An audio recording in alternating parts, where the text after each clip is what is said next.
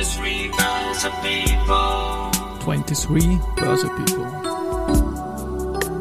And now in season 8. 8. Are now in season 8. Presented by Rosinger Group. Presented by Rosinger Group. Ja, herzlich willkommen wieder zur Serie 23 Börse People. Und diese Season 8 der Werdegang und Personality Folgen ist presented by Rosinger Group. Mein Name ist Christian Drastil, ich bin der Host dieses Podcasts und mein zehnter Gast in Season 8 ist Claudia Plackholm. Staatssekretärin für Jugend- und Zivildienst und Obfrau der jungen ÖVP. Wir sprechen heute vor allem über Eigenverantwortung und Vorsorgethemen. Liebe Claudia, Servus und herzlich willkommen bei mir im Studio. Hallo und ein herzliches Christi auch von meiner Seite. Dich, ist schön. Wir haben es geschafft, wir haben ja schon ein halbes Jahr geredet irgendwie und ich glaube, es ist jetzt ein guter Zeitpunkt, jetzt äh, Ende August, Anfang September.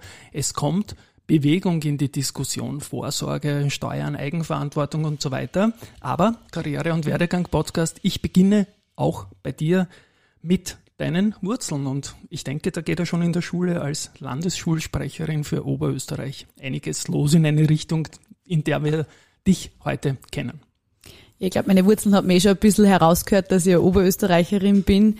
Ähm, bin irgendwie von klein auf äh, ja geprägt durch viele Vereinsaktivitäten, durch viele Jugendorganisationen und das hat mich irgendwo dann auch früher oder später zur Politik gebracht über die Schülervertretung. War dann auch im Gemeinderat in meiner Heimatgemeinde fast sieben Jahre lang tätig in den unterschiedlichsten Ausschüssen und ich freue mich sehr, jetzt politisch auch auf Bundesebene seit einigen Jahren aktiv zu sein und da gerade für junge Menschen was weiterzubringen, weil ich betone es bei jeder Gelegenheit, dass er jede Entscheidung in der Politik Jugendpolitik ist. Alles, was äh, im Parlament beispielsweise beschlossen wird, in der Bundesregierung, den Ministerrat verlässt, alles hat Konsequenzen für die nächsten Generationen und da gehört genauso auch die Finanzpolitik, die Vorsorge dazu. Richtig. Und du hast ja in jungen Jahren also nicht nur die Landesschulsprecherin gemacht, sondern hast auch im Catering geholfen. Sowas ist, glaube ich, auch wichtig, um die Dimensionen mal zu sehen. Das Projekt Sprache am Markt interessiert mich noch. Das hast du selbst auf LinkedIn eingetragen. Was war das? Also ich habe immer während meines Studiums geschaut, dass ich arbeiten kann. Das war zum einen auch ein Erfordernis, dass man sich den Studienalltag überhaupt äh, irgendwie finanzieren kann, aber für mich auch immer das Hineinschnuppern in die unterschiedlichsten Bereiche. Also ich habe gleich nach Schulabschluss als Catering-Servicekraft begonnen und die unterschiedlichsten Veranstaltungen in der Gastronomie gesehen, Tag und Nacht und dann gleichzeitig auch ähm, ein paar Semester später begonnen in der Unternehmenskommunikation und Unternehmensberatung ähm, zu arbeiten, war dort eine geringfügige Mitarbeiterin über viele, viele äh, Monate hinweg und bin dann Richtung Politik abgebogen. Wir haben damals Projekte gemacht, wenn ich mich zurückerinnere, in Südtirol beispielsweise, ähm, wo es viel um Kommunikation einfach auch gegangen ist mhm. von Unternehmen. 2017 warst du 22, das weiß ich nämlich, weil du damals die jüngste Abgeordnete zum Nationalrat wurdest. Stimmt das immer noch, diese Zahl? Also damals hat sicher gestimmt, aber weißt du, ob es heute Jüngere gibt oder einen Jüngeren? Ich habe das damals auch nicht so genau überprüft. Ich glaube, ich war sogar die jüngste weibliche Abgeordnete okay. ähm, oder zumindest zu dieser Zeit die jüngste. Ja, ja. Mit dem Alter, das ist etwas, das sucht man sich nicht aus, das definieren dann eher die Medien für einen. Mhm. Ähm, das ist eine Zuschreibung, die man hat oder nicht hat. Wichtig ist, dass was weitergeht in der Sache und das war immer mein Anspruch.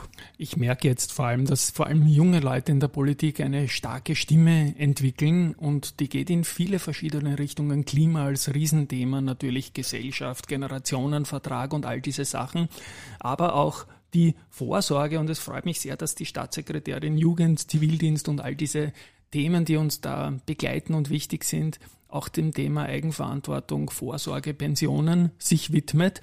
Auch da eine kleine Zeitreise noch. Seit wann setzt du dich mit dem Thema auseinander? Hat dich das schon vor deiner politischen Phase interessiert? Vorsorge, Eigenvorsorge? Oder ist das dann zum politischen Agendathema geworden? Ja, eigentlich habe ich mich immer zu wenig damit befasst und auch zu wenig informiert gefühlt. Also wenn ich an die Schülervertretungszeit zurückdenke in der Oberstufe, dann war es immer so dieses Bedürfnis nach mehr Information. Und im Lehrplan ist nach wie vor zu wenig Platz für Finanzbildung, für Vorsorgethemen, an dieses, äh, ja, für dieses an morgen denken, dass er jede berufliche Entscheidung, die ich heute treffe, Konsequenzen hat, auch für die Pension. So wie ich den Lebensabend verbringe, ähm, diese Entscheidungen, die ich treffe, in Wahrheit schon heute zu einem großen Teil. Und deswegen war es für mich als Schulsprecherin damals immer ein großes Anliegen, dass wir Finanzbildung auch stärker in den Lehrplänen abbilden, stärker in den Unterricht bringen. Und vielleicht habe ich das ja ähm, gerade als, als junge Studentin kompensiert, indem man sich einfach viel Information aktiv geholt hat. Und ich sehe es als ähm, wichtiges politisches Thema, gerade auch im Sinne der Pensionspolitik, dass man klar macht, dass das genauso Jugendpolitik ist. Nicht nur, weil der Generationenvertrag auch besagt, dass, dass es Erwerbstätige braucht, die das Pensionssystem erhalten können, sondern dass gerade junge Menschen auch wissen, ähm, dass, dass wenn ich heute die Entscheidung treffe, nur 20 Stunden zu arbeiten, ohne jegliche Betreuungspflichten, ohne zu pflegende Angehörige, ohne, ohne Kinder mit Betreuungspflichten, dann hat das Konsequenzen. Äh, und dann, dann spürt man das sehr, sehr deutlich in der Pension. Und das ist ja auch mitunter ein Grund, gerade wenn wir auch über die Altersarmut insbesondere bei Frauen sprechen. Und auf das muss man heute schon aufmerksam machen, da muss man heute schon Bewusstsein dafür schaffen. Und deswegen wünsche ich mir da auch mehr ähm, ja, Jugendbeteiligung in dieser Debatte. Wunderbar. Und das geht ja auch medial jetzt endlich los. Ich warte seit Jahren und es sind junge Leute, so wie du. Sophie Wotschke von den Junos Neos war zuletzt zu Gast. Ich probiere da immer ein bisschen haltbar sein mit diesen Börse People Folgen, aber die Aktualität, es tut sich medial was. Und du hast zum Beispiel in der kleinen Zeitung ein Interview gegeben und über eine freiwillige Aktienpension geschrieben, äh, gesprochen. Ich habe es dann gelesen, die anderen haben es geschrieben. Was war da irgendwie die Bottomline von der Idee und, und worum geht's da? Ja, der Generationenvertrag insgesamt hat sich sehr, sehr stark verändert. Und ich glaube, wir müssen ihn ganz dringend wieder auf ein gesundes Fundament auch stellen. Die unterschiedlichsten Säulen stärken, also sowohl die staatliche, gesetzliche Säule, genauso wie die betriebliche Vorsorge und die private Vorsorge. Und gerade bei der staatlichen Vorsorge, bei der gesetzlichen Pension sehe ich die Möglichkeit, dass wir einen staatlichen Pensionsfonds einrichten. Das heißt, dass man so wie in skandinavischen Ländern oder wie es auch in Deutschland diskutiert wird, äh, einen Teil der Pensionsversicherungsbeiträge veranlagt.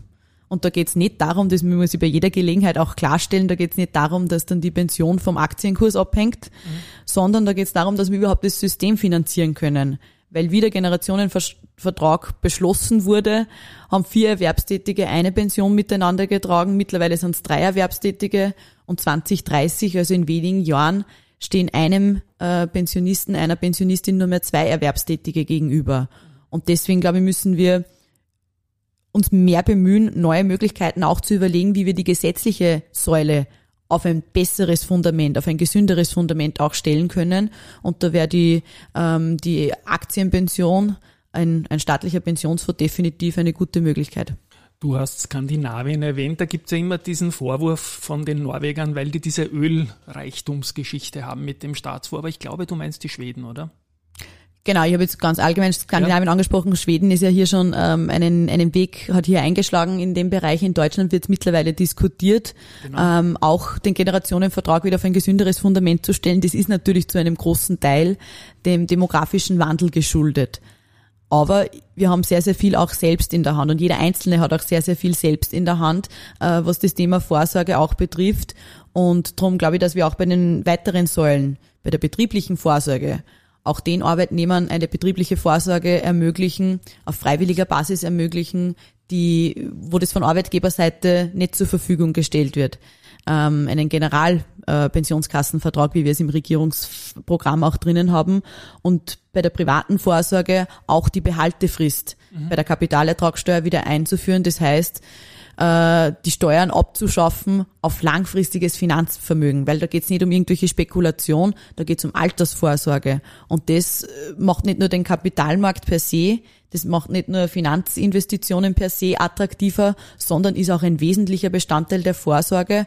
Und es ist, glaube ich, ja, die Diskussion älter wie ich, dass man immer wieder in Frage stellt, kriegen denn die Jungen überhaupt nur eine Pension? damit kann man auch sicherstellen, dass jeder selbst, ähm, auch wenn es nur ein paar Euros sind, immer wieder auf die Seite legen kann, weil es einfach Jahrzehnte später auch einen Unterschied macht. Und ich glaube, wir brauchen mehr denn je auch wieder stärker ein Denken an die Zukunft, statt nur im Hier und Jetzt zu leben. Ähm, das vermisst man ein bisschen in der, in der, in der Debatte rund um das. Ja, zum Glück steigt unsere Lebenserwartung schon für meine Generation und für deine gigantisch natürlich. Und da muss man halt ein bisschen mitdenken, wie du sagst, dass sich das Umlageverfahren einfach nicht mehr ausgehen kann. Demografisch auch, da denkt leider nicht jeder mit. Ich kann mich noch erinnern, weil du Schweden oder, oder Norwegen Skandinavien erwähnt hast. Ich habe beim Wirtschaftsblatt schwedische Eigentümer gehabt am Anfang und die haben das Blatt durchgeblättert und gesagt, warum sind da keine Aktiengeschichten drinnen? Und das war, hat dann quasi mich ermöglicht, als Banker, der quer eingestiegen ist, das Ganze zu machen. Die haben sich damals schon gewundert in den 90er Jahren, warum wir so schwach sind. Wir haben dann eine gute Phase gehabt, aber die ist wieder abgebröckelt 2011, wie wir die Behaltefrist abgeschafft haben. Das hat die Leute dazu gebracht, viele Privatanleger zum dümmsten Zeitpunkt auszusteigen. Lehman war noch kurz vorbei und wir haben die ganze Erholung verschlafen. Status quo zur Behaltefrist. Ich habe die Sophie Wotschke natürlich nicht gefragt, weil sie nicht in der Regierung ist mit ihrer Partei. Die ÖVP regiert mit, hat den Finanzminister. Kannst du uns ein bisschen einen Status quo geben, wo die Diskussion, die ein bisschen versandet ist, und wir fordern immer ein, hey Leute, das steht im Regierungsprogramm, bitte umsetzen, wo die jetzt steht momentan. Also wir haben uns im Regierungsprogramm darauf geeinigt, dass wir langfristige äh, Kapitalanlagen, langfristiges Finanzvermögen auch steuerlich attraktiver machen wollen. Und das hat auch unser Bundesminister für Finanzen, Magnus Brunner, zu einer seiner obersten Prioritäten ernannt. Und deswegen laufen Gott sei Dank auch die Verhandlungen weiter, auch wenn es extrem schwierig ist, ähm, hier auf einen Nenner, muss ich ganz offen dazu, dazu sagen, mit dem Koalitionspartner auch zu kommen. Ich halte es für ganz zentral für junge Menschen, für junge Familien, irgendwo hier auch vorzusorgen. Das Sparbuch es ähm, hat man am Wochenende auch gesehen, wo dann äh, von Seiten der Opposition wieder das Sparbuch irgendwo äh, in, hervorgebracht wird und, und als Allheil, Allheilmittel dargestellt wird, ist einfach nicht mehr das, was es einmal war. Und man muss gerade für, für junge Menschen auch Möglichkeiten schaffen, realistische Möglichkeiten schaffen, sie etwas aufzubauen und gescheit vorzusorgen. Und darüber hinaus ist unser Finanzminister auch ein sehr, sehr starker Vertreter und Verhandler, was das Thema leistbares Eigentum betrifft. Auch da hat es in den letzten Monaten massive Veränderungen am Finanzmarkt gegeben. Seit August letzten Jahres ist die sogenannte KIM-Verordnung in Kraft, die besagt, dass ich 20 Prozent Eigenmittel brauche, wenn ich einen Wohnbaukredit aufnehme. Und das hat einfach dazu geführt, dass unglaublich viele junge Familien, unglaublich viele junge Menschen äh, von den Banken abgelehnt wurden für einen Kredit, ähm, obwohl es in, in den Jahren zuvor kaum Kreditausfälle bei den österreichischen Banken gegeben hat. Und da handelt es sich ja genauso auch um langfristiges Finanzvermögen. Und ich finde, man muss gerade jungen Menschen wieder eine Perspektive geben. Eine Perspektive, dass es sehr auszahlt, arbeiten zu gehen. Weil wenn heute ein junges Paar beide 40 Stunden arbeiten gehen und sie sich eine Eigentumswohnung in der Stadt äh, anschaffen wollen, und es unmöglich ist, dass sie einen Kredit bekommen, dann läuft irgendwas falsch im System, weil das gleichzeitig auch eine der wichtigsten Motivationen irgendwo am Arbeitsmarkt ist, dass ich einen Grund habe, überhaupt arbeiten zu gehen, wenn ich mal was schaffen kann. Und das wäre genauso auch dieses am Morgen denken. Der Magnus Brunner hat am vergangenen Freitag einen super Podcast online gestellt, den werde ich auch verlinken mit dem Willi Janko von der Erste Group. Ähm, wir Österreicher sind leider geniale Spekulanten, wenn es um Fremdkapital gibt, also Kredite aufnehmen. Früher die Fremdwährungen, weil sie ja günstiger waren vom Zinssatz her, jetzt die variablen Verzinsungen in der Niedrigzinsphase. In der Niedrigzinsphase bin ich auch dabei, dass Eigentum vielleicht gar nicht so spannend war, außer sich zu verschulden, äh, weil ja eigentlich alles sehr günstig war. Jetzt kommt die Inflation rein und Eigentum wird super. Was kann man machen, um mehr Eigentum mittelfristig auch leistbar zu machen. Was, ist, was sind da Ideen dazu, um die junge Generation ins Eigentum zu bringen?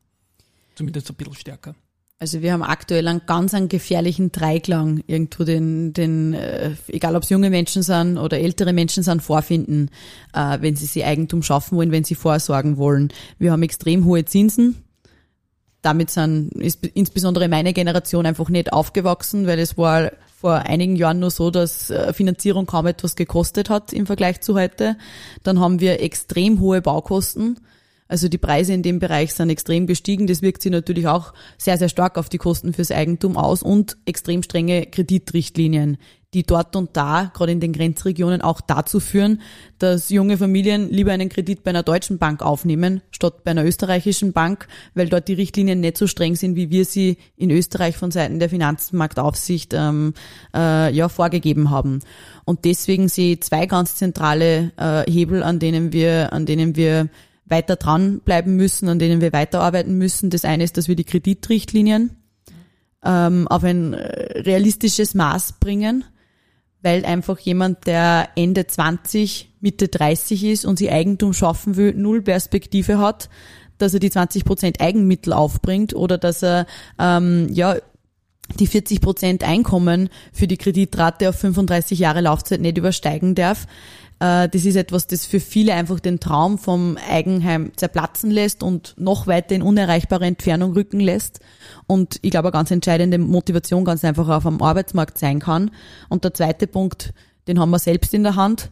Das sind die staatlichen Nebengebühren. Hier hat es bereits ähm, mindestens einen Anlauf gegeben. Ich erinnere mich im Frühling diesen Jahres, als wir Debatten über die Mietpreisbremse geführt haben und da auch ins Treffen geführt haben, dass ähm, ja die Österreicherinnen und Österreicher sehr unterschiedlich leben. 50 Prozent im Eigentum, 50 Prozent in der Miete. Aber die Teuerung trifft ja beide Seiten gleichermaßen. Betriebskosten sind extrem gestiegen und vieles, vieles mehr. Und ich bin schon der Überzeugung, dass man jungen Menschen einfach auch wieder eine Möglichkeit geben muss, aus der Mietwohnung ins Eigentum zu kommen und dass das nicht ähm, vom Geldbörsel der Familie abhängen darf oder, oder ob man etwas erbt oder nicht, sondern aus eigener Arbeit, aus eigener Leistung sich etwas schaffen kann. Und wenn man da die staatlichen Nebengebühren die Grunderwerbsteuer beispielsweise mit 3,5 Prozent, die Eintragungsgebühren, die auch jeweils rund ein Prozent ausmachen, wenn wir die streichen könnten, fürs erste Eigenheim, dann wäre das auch eine ganz wesentliche Entlastung. Es ist leider beim ersten Versuch mit dem Koalitionspartner gescheitert. Wir werden weiter dranbleiben, weil es für ganz zentral heute, dass wir in Zeiten einer extremen Teuerung auch Steuererleichterungen weiterhin andenken. Ich habe jetzt vor wenigen Tagen geschrieben, die, der Aufschrei ist vielleicht ein bisschen zu viel. Nur die Thematisierung und die Tageszeitungen nehmen es erfreulicherweise auf, ist jung und weiblich. Das Sample ist jetzt zwei in Wahrheit, ja, die, die Sophie und du.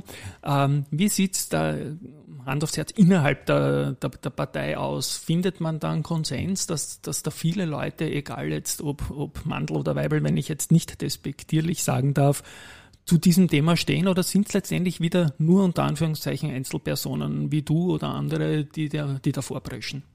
Wir sind uns, was das Thema Vorsorge betrifft und auch Schaffung von leistbarem Eigentum, eigenen vier Wänden, sind wir uns ganz einig in der Partei. Das ist egal, ob man in die Städte schaut oder aufs Land schaut, ein riesengroßes Thema. Ich kann mich erinnern, in meiner Schulzeit hat es immer geheißen, na ja, in der Stadt, da ist es halt extrem teuer, da ist verdammt teuer, da wirst du nie was schaffen können. Aber es ist mittlerweile im ländlichen Raum genauso, dass die Preise extrem gestiegen sind, explodiert sind, die Baukosten sind dort wieder das Gleiche. Ja. Und auch die Finanzierung. Also wir müssen uns hier schon überlegen, ähm, wie wir es einfach wieder in erreichbare Nähe bringen, dass junge Menschen, junge Familien sie eigene vier Wände schaffen können, weil es gleichzeitig die beste Vorsorge ist und gleichzeitig auch eine zentrale Motivation ist, dass ich sehe, warum ich 40 Stunden arbeiten gehe und ähm, das muss man einfach auch wieder ermöglichen und da sind wir uns dort wieder extrem einig. Ich muss auch schmunzeln, weil diese Normalitätsdebatte, die haben wir jetzt im frühen Sommer gehabt. Ich möchte in eine andere Richtung leiten. Ich bin circa doppelt so alt wie du. Äh, als ich das Geschäft gelernt habe, war es normal, unter Anführungszeichen, dass die österreichische Bundesanleihe 8% bringt und der Kredit 13% kostet dann war es aus meiner Sicht ja absolut abnormal, so wie ihr aufgewachsen seid, dass es überhaupt keine Zinsen mehr gibt. Und jetzt pendelt sich das Ganze so wieder irgendwo ein bei einem Wunsch nach Ertrag auf dem Sparbuch und auch Kreditzinsen, die man halt auch wieder solche nennen kann und nicht mehr verschenkt wird. Inwiefern glaubst du, äh, ist da Europa auf einem guten Weg mit der, mit der EZB da langfristig wieder Stabilität reinzukriegen? Schwierige Frage. Also ich glaube, gerade dieses Normalitätsthema, das ist etwas, das natürlich auch von Generation zu Generation extrem unterschiedlich ist. Ähm, meine Generation ist damit aufgewachsen, wie genau. ich vorher gesagt habe, dass Finanzierung einfach kaum etwas gekostet hat, dass der Zinssatz rund um null Prozent äh, irgendwo beheimatet war und deswegen auch viele gesagt haben, ja, wir, wir nehmen einen variablen Zins oder wir nehmen einen Fixzins. Das hat sich halt jetzt ähm, sehr, sehr ins Gegenteil dann auch ähm, gewandelt und ähm, ja, das, das hat sie, für uns war das irgendwo äh, das, was man jetzt als Bewertungsmaßstab auch hernimmt und deswegen ist es jetzt nur viel herausfordernder äh, für junge Menschen, sie irgendwo etwas zu schaffen. Ähm, ja, ich halte es wie gesagt für wichtig, dass wir, wenn dieser brandgefährliche Dreiklang so ist, wie er jetzt ist und wie er vermutlich noch eine Zeit lang sein wird, dass die Zinsen extrem hoch sind, dass die Baukosten hoch bleiben und dass die Kreditrichtlinien extrem ähm, äh, restriktiv sind, dass wir alles unternehmen, dass, dass es Möglichkeiten gibt, Wohnbau für junge Menschen zu attraktivieren, auch Sanierungen steuerlich ähm, äh, attraktiver zu machen, beispielsweise steuerlich absetzbar zu machen. Das ist genauso etwas, was äh, für junge Menschen extrem wichtig ist, Gott sei Dank auch aufgrund ähm, des Klimaschutzes wichtig wäre, dass wir auch an Bodenversiegelung und, und weitere Konsequenzen denken. Also ich glaube, dass wir hier alle Möglichkeiten auch immer offen halten müssen, gerade aufgrund der gestiegenen Zinsen, die vermutlich nur eine Zeit lang so bleiben werden. Ich habe das im Vorfeld gefragt, ob ich fragen darf, weil ich stelle eigentlich keine privaten Fragen, aber eine private Frage ist auch für mich, ob man selbst jetzt Wertpapiere oder Aktien besitzt. Und ich darf dich das fragen, du hast mir zuerst die Antwort, wollte ich noch gar nicht wissen, jetzt will ich es wissen. Also ich ähm, sorge seit einigen Jahren vor für die Zukunft, ähm, hab, äh, in, investiere in, in unterschiedlichste nachhaltige Fonds. Das ist mir wichtig, dass man da auch ähm, mit den Zielen, mit den Werten äh, sie damit auch äh, identifizieren kann. Eigentum habe ich mir noch nicht geschaffen. Ich wohne in einer Mietwohnung in Wien mit meinem kleinen Bruder. Ähm, aber das ist definitiv auch ein langfristiges Ziel irgendwann einmal. Als Zahlenmensch schaue ich mir immer an, wie der österreichische Aktienmarkt im Langfristvergleich liegt. Und in den letzten 30 Jahren war man im internationalen Vergleich nie günstiger bewertet als jetzt. Das heißt auch, dass momentan keiner hinschaut. Jetzt die Frage an eine Politikerin vis-à-vis. -vis. Was kann man tun, dass dieser österreichische Finanzplatz, der unglaublich viele Jobs und Wertschöpfung im Land lässt und bringt, auch wieder attraktiviert wird über die ganzen Vorstellungen, die es jetzt vielleicht zur Wiedereinführung der Behaltefrist gibt oder in einer gewissen Steuerung, sagen wir mal, wieder hin zu mehr Inlandsinvestments.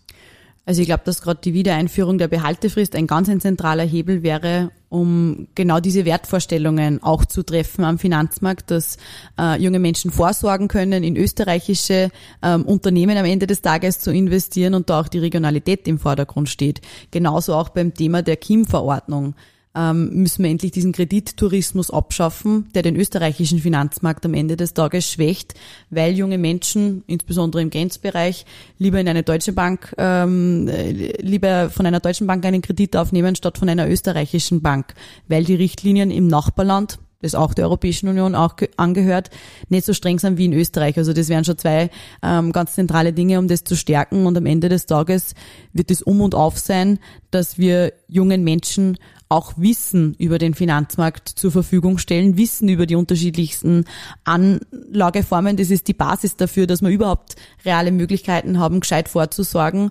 Und das gehört für mich zur Finanzbildung an den Schulen sehr, sehr stark dazu. Auch hier ist das Finanzministerium ähm, bei der Umsetzung der nationalen Finanzbildungsstrategie ähm, äh, bereits sehr, sehr weit. Ich bin hier auch eingebunden, was ähm, Teile der außerschulischen Finanzbildung auch betrifft. Ich glaube, da kann es nicht genug Initiativen geben, um das auch zu stärken, das Wissen, um es unkomplizierter zu machen für junge Menschen, weil es ja ähm, wenn ich an meine Schulzeit zurückdenke, dann hat man sich das selbst irgendwo beschaffen auch müssen und darum finde ich es gut, dass es jetzt auch das Schulfach gibt, ähm, wo auch die Wirtschaftsbildung im Vordergrund steht in allen Schultypen.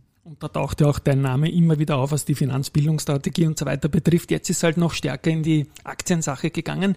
Wie nehmen die jungen Leute das auf? Ist das ein blödes Pflichtfach oder haben sie Interesse da? Irgendein Fach ist ja noch keines. Aber wie nehmen die Leute das Thema auf?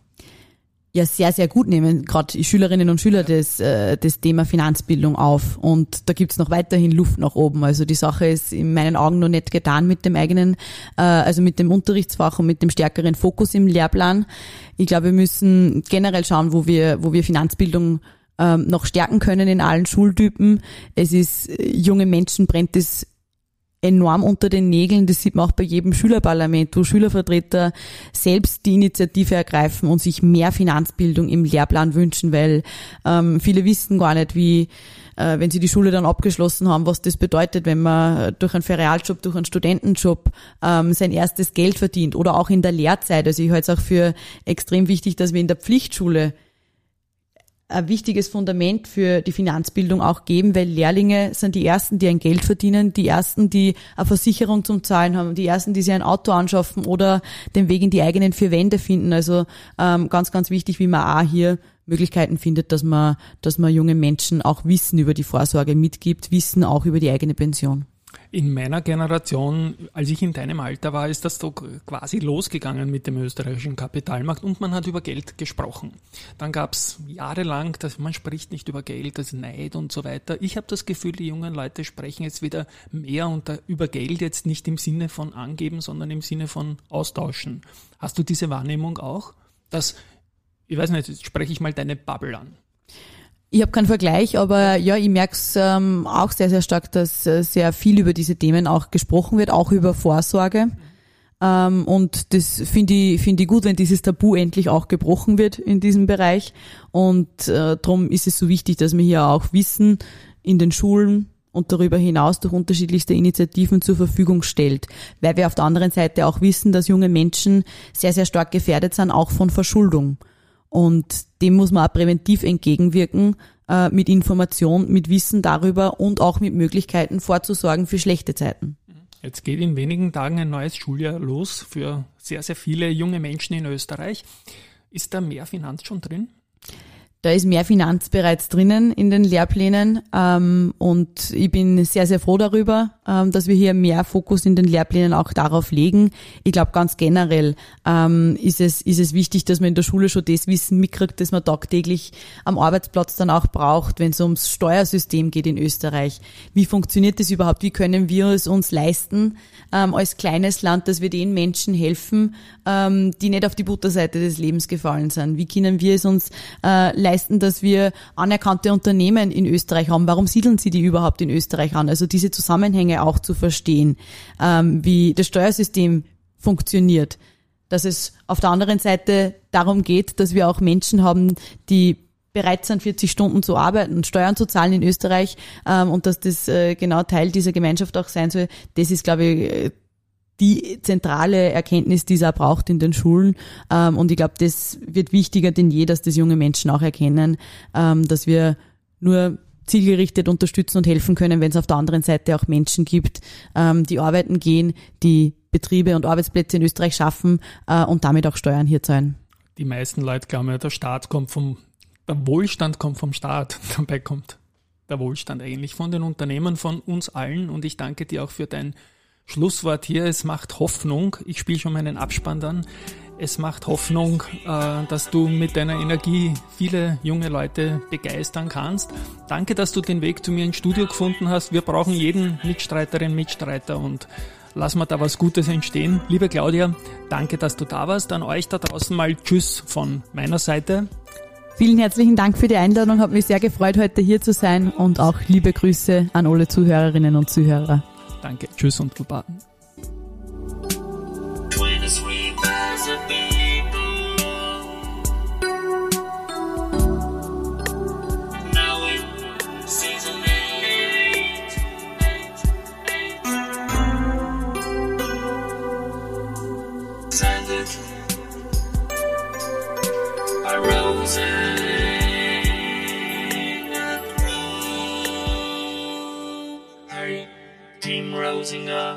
Prepares you for Equity Star.